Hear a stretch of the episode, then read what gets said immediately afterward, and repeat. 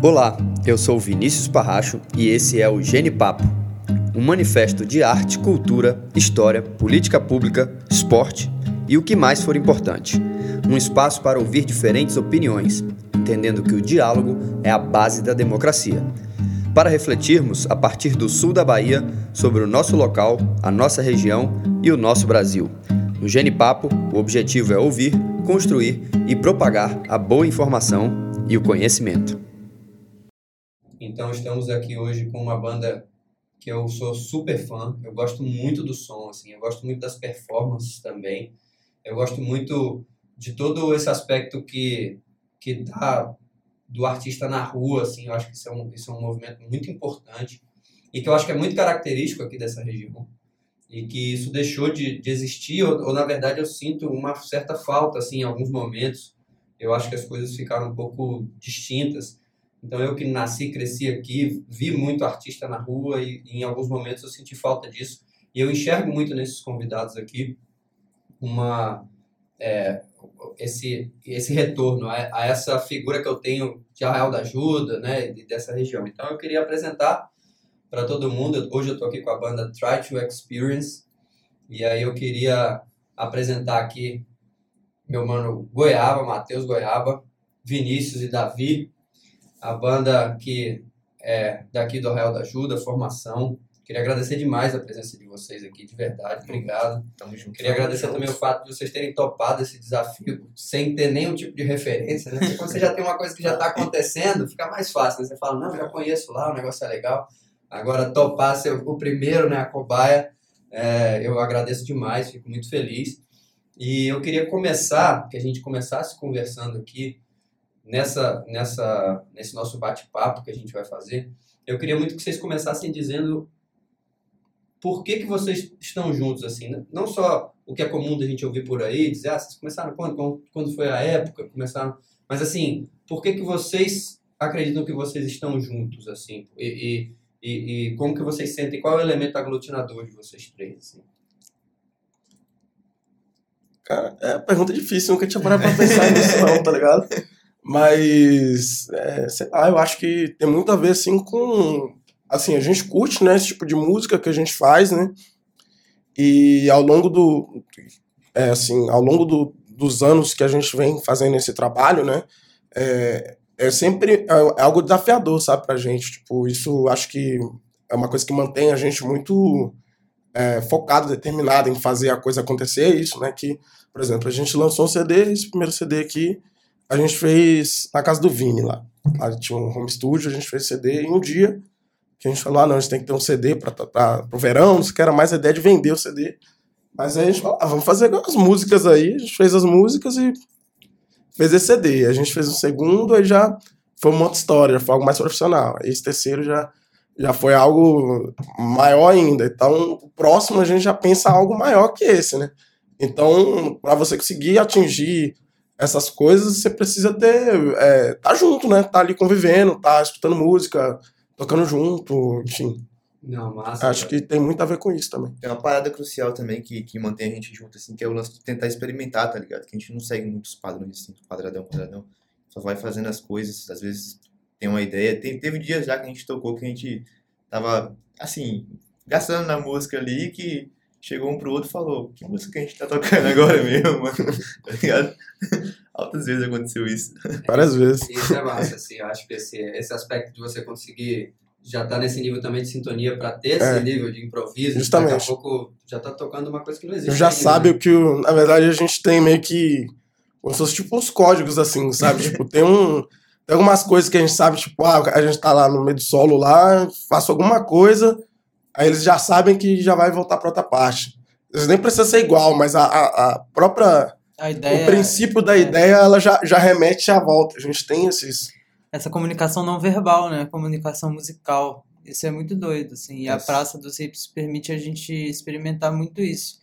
Dentro desse, desse repertório é, não muito popular, né? Assim, apesar de ser, serem músicas muito conhecidas no, enfim, no mundo todo, na, na atualidade, não é a música que está tocando no, nos ambientes que a gente trabalha, geralmente. Uhum.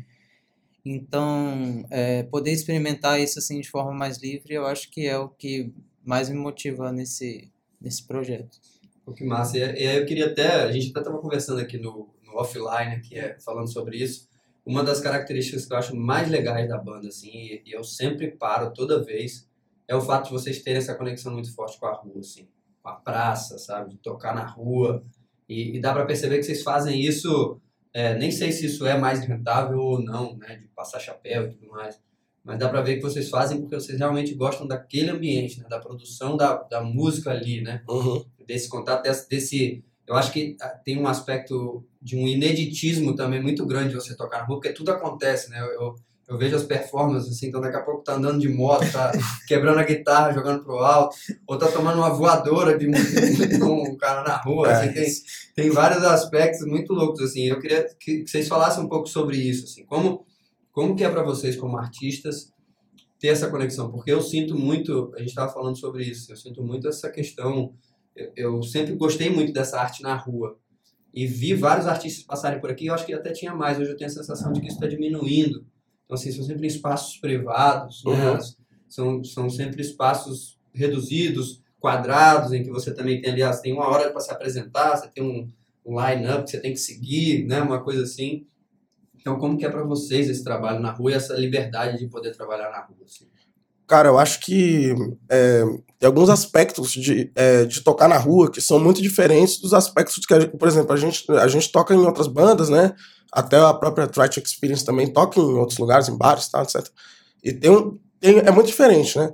Primeiro que na rua você tá, é, você tá ali colocando sua cara ali, a, sabe, na rua, né? Então, tipo, você tem vários públicos diferentes, várias pessoas diferentes, é, várias classes sociais e econômicas diferentes. E quando a gente está tocando ali na rua, a gente sente que uma coisa que é, é difícil, em poucos lugares assim, a gente sente essa sensação de que quem tá ali vendo tá ali porque quer, sacou? Então, por exemplo, uma coisa é você tocar num bar e você chegar lá, beleza, a gente vai tocar, Track Experience vai tocar em um bar X aqui. A gente vai lá, faz o som, mas não necessariamente todo mundo que tá ali queria estar vendo a banda, sabe? Tipo assim, não é a- o foco principal tá vendo a banda. Na rua, não. A pessoa vai parar pra, pra ver ali, pra curtir o som, se ela gostar, porque tá na rua. Se ela não gostar, ela segue em frente, caminho. segue o caminho dela, sacou? E além disso, ali na praça tem um, tem um fator muito legal, né? Que é tipo assim, é, é, a praça tem uns problemas ali na praça, né? De, de própria estrutura mesmo. Você vê a própria iluminação da praça. São coisas assim que, que a prefeitura é, há muitos anos não, não, não cuida daquele espaço, né? São as pessoas que estão ali na praça que, que fazem esse gerenciamento da praça, digamos assim, né? Os barraqueiros, o pessoal que vende comida, etc. E essa galera, eles são muito, tipo, agradecidos a gente, sabe? Isso é muito doido, tipo assim.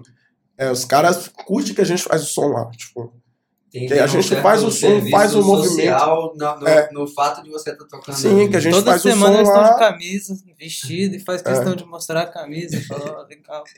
Massa Legal, demais. mano. É, porque a gente acaba fazendo o som lá, então, tipo, é, ali, né, como, a- é, como eu sempre falo, né, ali a praça é um lugar bem de bem transeunte, né, que é onde as pessoas estão chegando no arraial, estão passando, vai pra Mucugê, vai pra igreja, e etc. Quando tem a música, tem uma banda ali, as pessoas meio que param na praça. E quando elas param na praça, elas olham o que existe ao redor da praça. Porque senão elas simplesmente passam reto, né? E, então, e acaba dando uma movimentada ali na economia, tanto da gente ali, da gente, pessoal botar grana pra gente e tal, mas o cara para, ele vai tomar um drink, ele, aí ele vai comer alguma coisa, dá um intervalo, o cara vai comer alguma coisa. Então, é, o- o- as próprias pessoas da praça, assim, eles, eles têm essa conexão com a gente. Então, tipo, é uma coisa que até é difícil ser no meio da música, você chegar e, pô, são poucos lugares que a gente toca que a gente chega, pô, dona da hora, trata a gente bem, tá ligado? E, tipo, lá é um lugar assim, apesar deles não serem nossos patrões e a gente não ser empregado deles, tem essa relação Tem- mútua, né? Então é massa tocar lá, tipo, Legal, velho. é da hora. É, e a- assim, justamente essa coisa de não ter patrão também, acho que que torna aquele lugar muito especial, assim, porque a gente pode dar um intervalo a hora que a gente quer, se a gente não quiser dar intervalo, a gente não vai dar intervalo, se a gente quiser começar o show com uma música super porrada e pra frente a gente vai começar e a gente vai desenvolver o show do jeito que a gente quer, saca? E a gente vai sentindo a resposta do público aí e vai trabalhando isso da forma como a gente acha melhor, assim. Pensando no desenvolvimento do show e não simplesmente em encher para vender e tudo mais, mas na, na, no desenvolvimento do show como uma, uma coisa que a gente está criando ali naquele momento. E todo dia, todo show é uma criação nova, assim. Eu acho que a praça proporciona uma, uma liberdade muito grande para a gente fazer isso. Acho que é isso que torna isso tão especial. Eu acho massa que é tudo muito, tipo, inédito, assim, diferente. Todo show tem uma coisa nova, assim, que a gente olha pro outro, dá risada, ou que a gente curte mesmo, tá ligado? Tanto como o público quanto os contratantes. Tem dias que a gente não... Tem dias não, teve um dia especial que a gente não tocou lá, no outro dia a gente passou pela praça, a galera parou, a gente começou a conversar com a gente, tá ligado? Pô, tipo, volta imediatamente, né? É. O que tá acontecendo?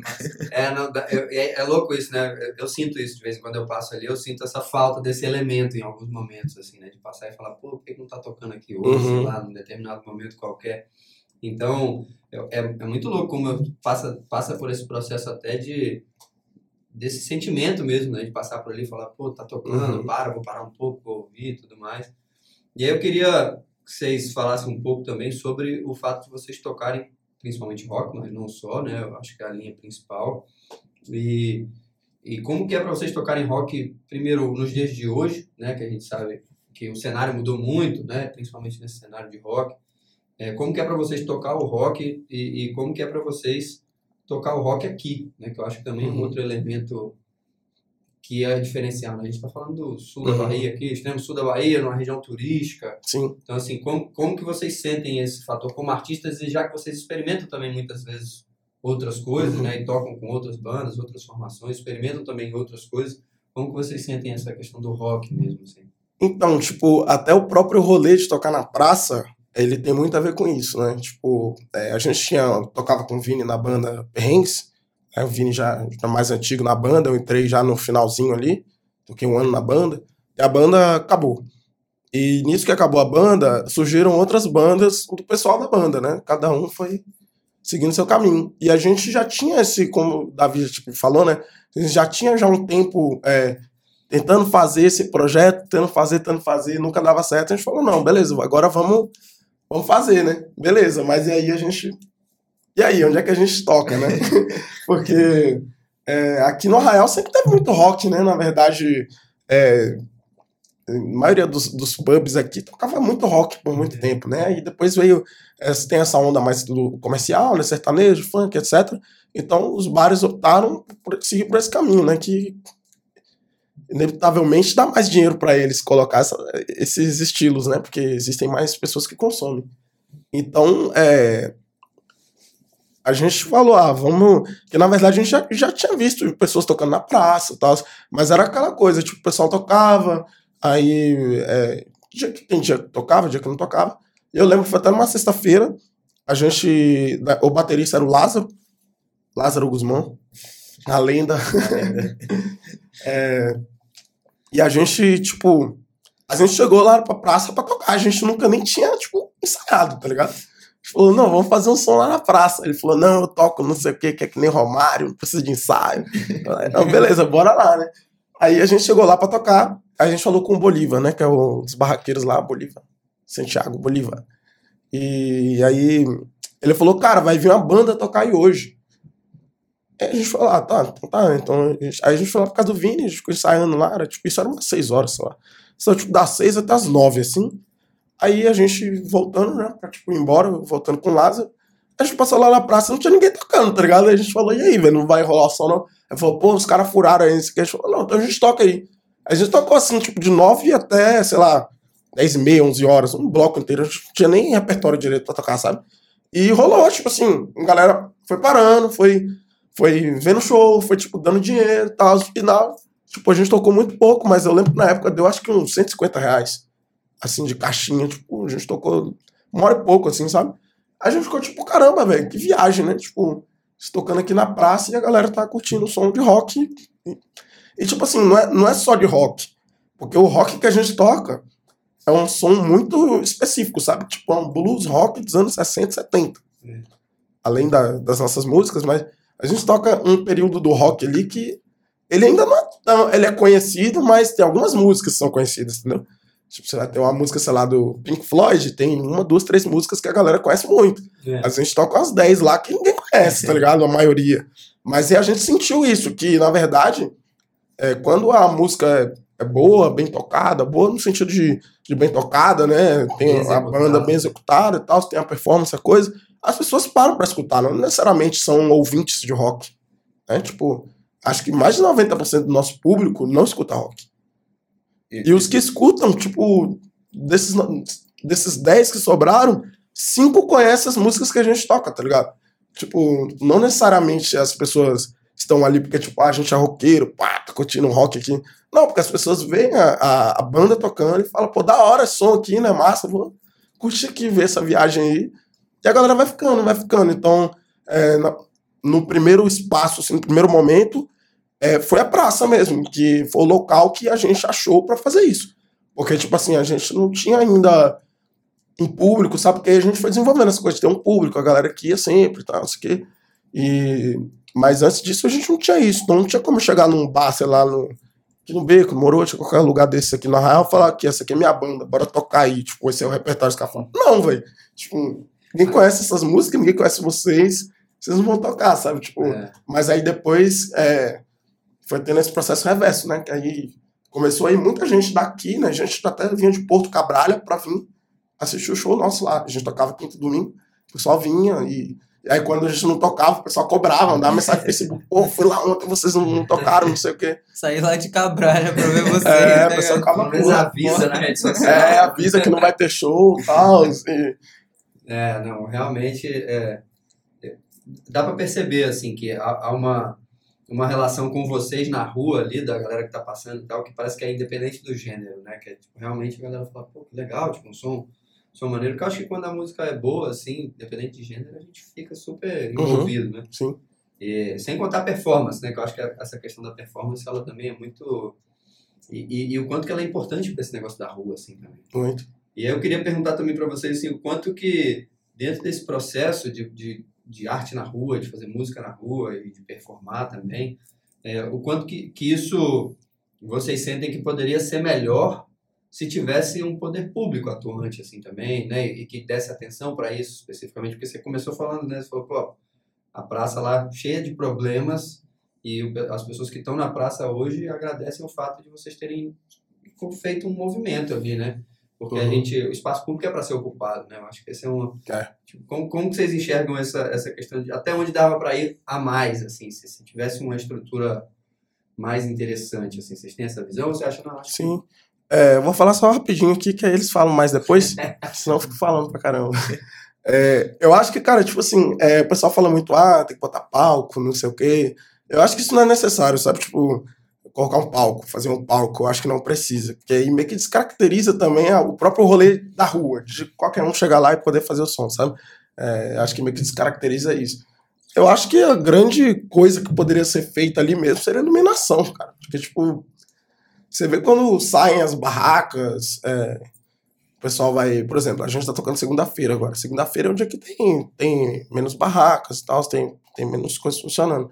E você vê que a iluminação da praça, quem faz a iluminação são as barracas, não tem um, sabe, não tem uma iluminação pública lá. Então, acho que isso faz muita diferença, porque é, é a própria imagem, né, você, você vê assim melhor, você, é, às vezes a pessoa tá passando, pode, sei lá, ficar com medo porque não é tão, sabe, tão atraente nesse aspecto de, de ser iluminado e tal. É, na minha opinião, acho que se só se mexesse nisso aí já, já seria um grande adianto, sabe? Tem mais coisas, né? Vocês podem falar que vocês acham que pode melhorar, mas na minha opinião, se melhorasse isso já Cara, dava um grau. eu não sei se minha opinião vai ser boa falando sobre isso, mas só o fato de ter alguma coisa pra cobrir, tá ligado? Pra não molhar o equipamento, que tanto que a gente passa de, É isso de, também. de coisa lá, tipo, acho que tem duas semanas seguidas que eu toquei lá que a bateria tá triste. tipo, molhada pra Chuva, caramba, né? chuva, muita chuva. E o, o difícil, assim, velho, porque aconteceu muitas vezes a gente sair de casa, assim, tipo, pô, vamos tocar, tá ligado? Fazer um som, pá. A gente chega, passa tudo, não sei o que, ei, som, pá, tá ligado? Aí meio que quebra todo o astral, assim, da parada, né, velho? Fica até difícil de fazer, assim. Eu acho que tem uma coisa um tanto quanto séria é, com relação à energia da praça, porque, assim, por incrível que pareça, é, é o lugar que a gente menos toma choque. Mas se você olhar nas instalações. Assim, é, é, tipo no microfone. É, assim, é, tipo boa lá. Eu acho que é porque, como tem muita gente usando, aquela estrutura deve ter sido feita para suportar uma quantidade muito grande de, de, de, né, de uhum. gasto energético. Mas, enfim, se você olhar as tomadas em si e como elas ficam expostas no tempo e às vezes só com uma fita isolante ali para fora. E como ele falou, são as próprias pessoas dali que que dão manutenção nessas tomadas, nesses equipamentos. Isso é um tanto quanto perigoso, assim. É. Eu acho que isso é uma coisa importante para se resolver, até para. É, não, com certeza. Vocês, eu estava dando uma olhada há um tempo atrás nas redes, vocês estavam comentando que, talvez aí vocês podem até me corrigir se eu estiver errado, mas esse CD de agora tem aberto portas para vocês, assim, né? No sentido de mais gente ouvindo, inclusive alcançando até outros países, gente de outros países uhum. ouvindo. Como, como é que tá isso para vocês, assim? Tipo, como é que foi essa evolução? Vocês têm três álbuns, então como que é essa evolução como artista de ver, assim, alcance é, de ver que as pessoas... Lógico que tem uma, uma melhora, eu acho, é, natural de aprimoramento técnico e de estrutura, mas também como que vocês sentem esse impacto desse crescimento, assim? É porque, na verdade, é, esse primeiro CD aqui, ele é bem caseiro, né? Tipo, e ele também é um CD que a gente fez, tipo assim, em um dia. Então, tem ideias bacanas ali e tal, mas também era tudo muito início. E, e, mas a gente fez, deu a cara e fez. E, e vendemos muitos desses CDs lá na praça, né? Em tudo, no Brasil aí. E logo com o segundo CD, o segundo disco, a gente já conseguiu ter um, um aspecto assim de som, de de trabalho até da, da, própria divulgação, das pessoas estarem esperando pelo CD, né, para ver, pô, agora os caras vão gravar no estúdio, tá, vão ver como vai ficar. Então a gente já foi juntando mais público para para que criou uma expectativa para escutar aquele CD, né? E a partir dele também, aí já, já novas pessoas sendo conhecendo o som e tal. E que foi muito importante também que a gente fez umas turnês né, em 2019, viajou São Paulo, São Carlos, é, interior de Minas lá, Uberlândia, Uberaba, Araxá, e vocês fecharam os shows daqui, assim, as pessoas já conheciam o som, falou, pô, a gente vai trazer vocês pra É, então, tipo, essa galera de Uberlândia é, foi uma galera do, das cervejarias lá, lá tem um movimento muito forte de cervejaria artesanal. Então os caras meio que juntam, assim, todos eles lá e fazem, vão fazer um rolê, tá ligado? Tipo, tem tipo uma praça lá que, que é de eventos mesmo. Tipo, é da. Acho que é da Algar, se, se eu não me engano. Que é Algar é empresa de, de telecom na internet e tal. Lá, lá é muito forte lá. E acho que eles fizeram uma praça lá, uma praça, mas uma praça pública, mas acho que é, que é deles, né? Não sei direito, assim, sei explicar direito. Mas o pessoal faz eventos lá, então esse pessoal junta essas cervejarias e fazem esses eventos. E um, um desses caras, né? Vários caras desses, né? O, o Zé Eduardo, o Rodrigo Danu lá, a Bia também. Ele, eles viram a gente tocando aqui em Arraial, acho que foi em 2017, 2018 eles já estavam falando com a gente, pô, a gente quer trazer vocês pro Uberlândia e tal, a gente quer trazer vocês pro Uberlândia. A gente falando, tipo, massa, mas tem um curso, né, pra gente ir e tal. Uhum. Mas aí até que um dia os caras falaram, velho, vocês vão vir pro Uberlândia, tá ligado? Eles, aí eles bancaram e, e, e a gente foi. E a gente foi pra lá com quatro shows marcados, né? Dois shows, três shows que era nesse rolê de cervejaria. E um show foi um amigo nosso, que é amigo do cara que gravou nosso CD, nosso segundo CD, o Pedro, que foi o Moisés. Esse cara, ele era. Foi guitarrista da banda do Gustavo Lima por, por vários anos, assim, um cara muito bom. Lá de Patos de Minas, ele fechou um show pra gente lá em Patos de Minas. Então a gente tinha esses quatro shows. E quando a gente fez esses quatro shows, a galera viu, desses quatro já virou, tipo, muitos lá, né? A gente acabou ficando, era pra ficar uma semana e pouco, a gente ficou um mês lá, tocando direto. Né. Então a gente foi conhecendo muitas pessoas, pessoas foram conhecendo o nosso trabalho. Então é, esse, isso foi muito importante fazer essas viagens, porque esse disco nosso novo aqui, o Broadway, esse disco aqui, ele ele foi um disco que ele foi feito a partir de um financiamento coletivo, né? Ele, é, a gente queria fazer um disco, tipo assim, mais legal, sabe? Tipo, você vê o próprio encarte desse disco para esse disco, ele, só que já tem uma diferença muito grande, né? Você tem uma capa com letra, com encarte, com, enfim. E a gente queria muito fazer esse rolê mais é, mais profissional, né? Tipo, ter uma gravação da hora, fazer uma mixagem, uma masterização da hora, no estúdio bom. E a partir disso, a gente conseguiu fazer esse financiamento, né? Foi, foi acredito, foi uns 17 mil reais, mais ou menos, que a gente conseguiu arrecadar no total. Gente, assim, do Brasil todo, gente de fora, gente dos Estados Unidos, gente do Canadá mandou dinheiro pra gente, sabe? Tipo, pra gente fazer o disco. E isso foi graças à, à expansão do, da coisa, né? Do projeto Claro. da banda. Então, é, a gente vê essas oportunidades de, de fazer viagem e tal, muito, muito para isso, que aí a gente traz novas pessoas para conhecer o nosso trabalho e essas pessoas vão suportar, né? Vão, vão apoiar esse, esse trabalho, né? Compra camiseta, compra CD, compra é, boné, compra copo.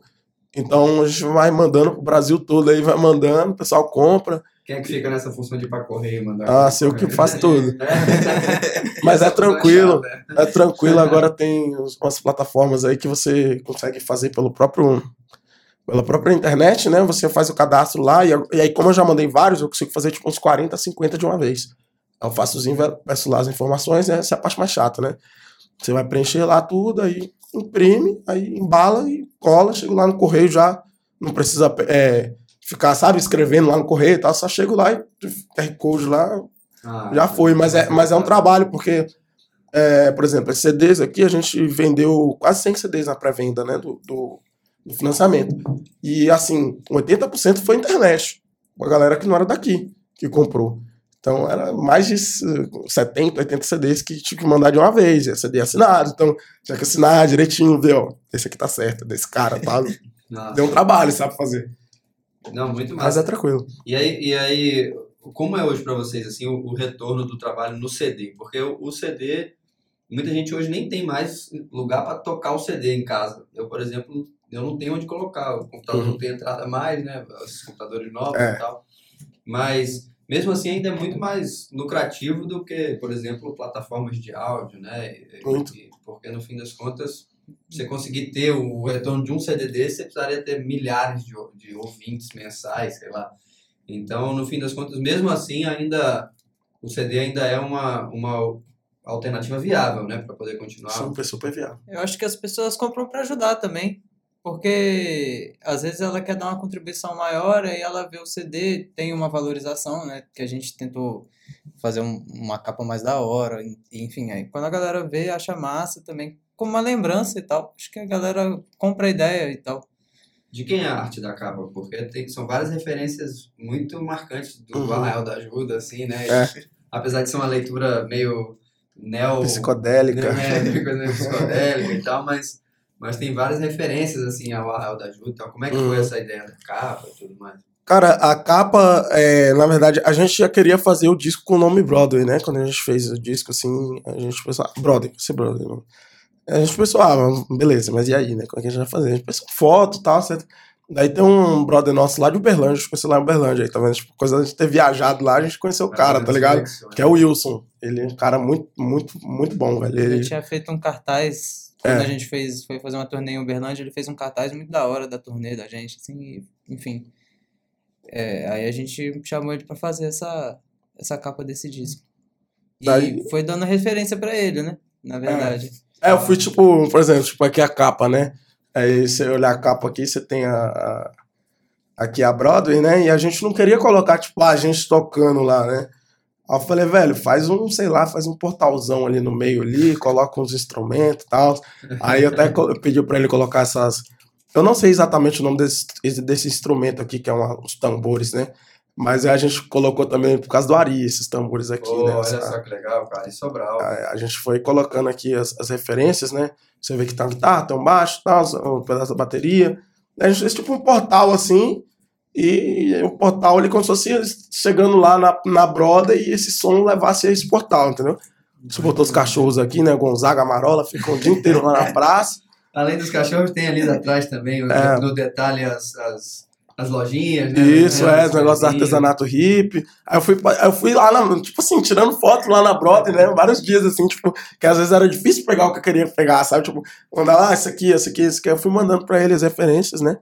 E a parte de trás, Na verdade, a ideia do portal era que, aí, tipo, com a ideia muito louca, mas entrou aqui e saiu, tipo, aqui atrás, tá ligado? Saiu que aí uma aqui é lá atrás o. da igreja ali, atrás da igreja, né? Que a gente fez ali nessa. Nesse rolê meio psicodélico também, né? Tipo, que é a onda do, desse som dos anos 60, 70, né? Muito então massa. foi pensado nisso aí. E, e uma coisa que, é, que você tá falando do CD, que a gente pensou muito sobre isso, né? É, tipo assim, ah, a gente tem esse CD aqui, que esse aqui ele só abre aqui, né? É, tem um CD aqui dentro e tal. Fechou. Tal. Esse CD, ele tem um. A gente pensou na ideia do encarte, né? Pra ter as letras, porque como é, a gente ainda não tem um, um perfil assim tão grande no Spotify e tal, etc. A gente não consegue ainda colocar as letras e tal. Então muita gente fica, oh, querer saber a letra da música, querer entender, né? Porque são em inglês as letras. Então a gente colocou as letras no encarte e aí é, eu vi que tava, hum, quando estava sendo produzido, né? Eu vi que uma outra banda lá, acho que não sei da onde aí, do, do Brasil aí que eu vi, na empresa que a gente estava fazendo, que eles fizeram um encarte pôster. Que aí você abre, em vez de ser aquele livrinho, você Aham. abre um pôster. Então Tá ele vem com. É, ele vem com um pôster. Então, pelo menos se o cara não puder onde escutar, não tiver onde escutar, Mas ele eles têm um pôster e tem as letras das músicas, tá ligado? Ele no Já, Spotify, é, tá lá no escutando ouve Spotify, é o que a gente fala até lá na praça, É. beleza? Você pode comprar, se você não tiver onde escutar, você pode escutar lá no Spotify, Deezer, É. YouTube, sei lá, qualquer lugar. Mas é, o CD físico, ele tem essa função ainda do, sabe, de você poder chegar ali e dar um, escrever uma dedicatória, né? Então, é, é diferente. é. Não, realmente. A gente é queria isso, fazer né? vinil também, mas aí ficou muito caro. É, vinil hoje em dia, na verdade, que no Brasil, né, tá tendo um problema muito grande de, de- desde o início da pandemia, que é a falta de material, tipo assim, coisa plástico, sabe? Tipo esses plásticos aqui que eles colocam em vinil pra fechar. É, tá faltando esses materiais, tem É. vários outros que estão faltando. Então, um vinil que, sei lá, que demorava seis meses, oito meses pra fazer, os caras estão dando dois anos pra fazer. Falei, Pô, daqui a dois anos eu tô fazendo Eu outro CD, tá ligado? É, eu espero que já esteja com outro CD, então não vai adiantar muito fazer um vinil, né? É. Mas eu gostaria, a gente gostaria de fazer também. Não, eu, eu curto demais. Realmente eu- ficou um CD muito bom, assim. A gente coloca em casa, ouve, curte pra caramba. Eu, como eu falei, eu tenho a minha música predileta, que é a número 2. E eu acho que... Eu acho muito legal, assim. Eu, mais uma, uma dúvida que eu tenho é como é que é o processo de vocês de composição. Tanto de composição, não só de letra, porque vocês cantam em inglês no CD. Então, assim, como que é essa, esse processo? E como que é também essa questão rítmica e melódica e tudo mais, né? Como é que é? Tipo, um chega com uma base ali, um riff, um negócio, porque... É, como é que é que funciona esse, esse processo, assim? É, então, geralmente é, eu faço os riffs, né? Aí a gente, tipo assim, faço muito riff, assim, em casa. Ideias, né? Uma ideia, né? Até, às vezes É. até tocando ali, a gente acaba saindo um riff ali, sabe? No ao vivo ali. Aí chega em casa, lá, dá uma matutada ali, a gente pega e aí desenvolve a partir daquilo, sabe? Tem, tem sempre alguma ideia inicial assim. E as letras é, eu fui fazendo de. Assim, tem muitas histórias, né? Essa música aí que você, você citou aí, que você, que você mais gosta, que é My Day in the Carcass Blues. Essa é a música da Maitê do Carcaça, que é um casal lá de Uberlândia que a gente conheceu mesmo? Olha só. que ele, enfim, conta, conta assim, de coisas que eles iam contando pra gente, assim, sabe? A gente, aí eu fiz a música, sabe? Então tem muita música que eu, eu curto essa onda de, de escrever, assim, sobre história, sobre pessoas, sobre, sabe? Que Desde, massa. desde sempre, assim, eu gostei de fazer música assim. É muita influência também do Hendrix, do Bob Dylan, né? Que escreve muita música assim, né? É. Que é meio, não é tanto uma, a- uma coisa abstrata, são mais histórias, assim, né? Tem algumas coisas abstratas também, mas tem muitas histórias, né? É, o Hendrix e o Dylan dá pra sentir legal, assim, influência, mas o que que mais que influencia vocês na hora de fazer um som como esse, assim, sem querer ser, reduzir, porque a gente sabe que Uhum. são tantas, né, mas Sim. assim, quem que vocês falam assim, pô, realmente não dá pra deixar de citar... Cara, que na verdade, tipo assim, é... eu acho que cada um tem suas influências, tá ligado? Tipo assim, eu escuto algum, mais um tipo de música, ele escuta outra, ele escuta outra, apesar de a gente também escutar as mesmas ali. Então, como a gente tem essa liberdade de, de tocar e meter o louco mesmo, ah, a gente vai fazer isso aqui, ah, só vai experimentar. ali, né?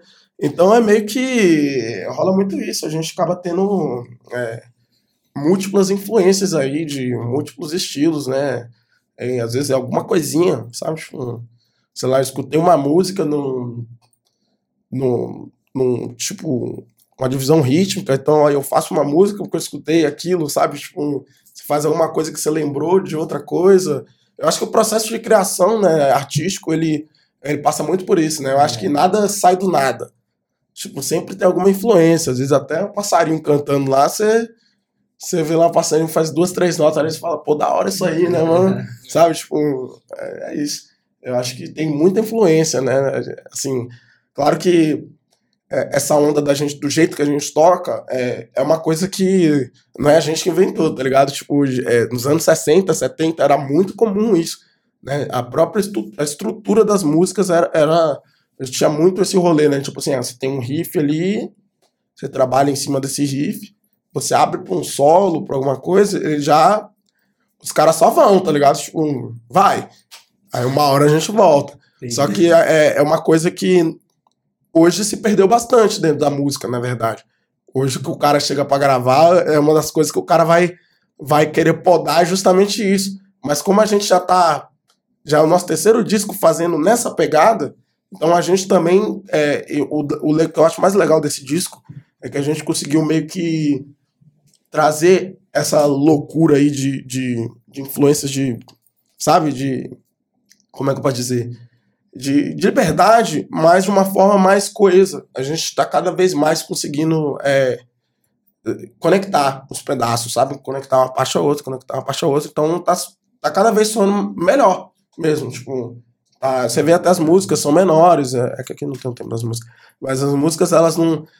Elas têm esse espaço de tempo ali, de, daquela loucura ali também, mas não é uma coisa tão grande da gente não sente mais tanta necessidade de fazer tão grande. Uhum. Tinha música que a gente tocava lá, era 12 minutos de música, 15 minutos de música.